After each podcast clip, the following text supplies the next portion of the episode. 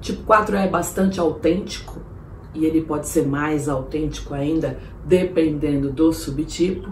Ele tem um senso estético ligado à beleza, que é bastante refinado, ele é bastante detalhista. Tipo 4 é muito compreensivo, ele é empático, ele é bastante humano, ele é um, é um humanista, ele é bastante expressivo. Muitas vezes o tipo 4, para quem é mãe, pai de tipo 4, ele sente tantas coisas e que ele não consegue verbalizar, e aí ele vai se expressar através da criatividade, da dança, do desenho.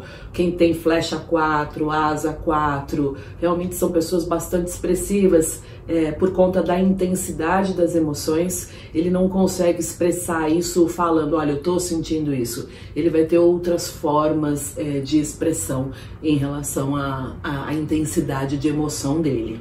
Eles eles vão ter, num nível do ego, né, é, uma tendência ao drama, a serem dramáticos e a achar que a dor dele é maior do que a dor do outro.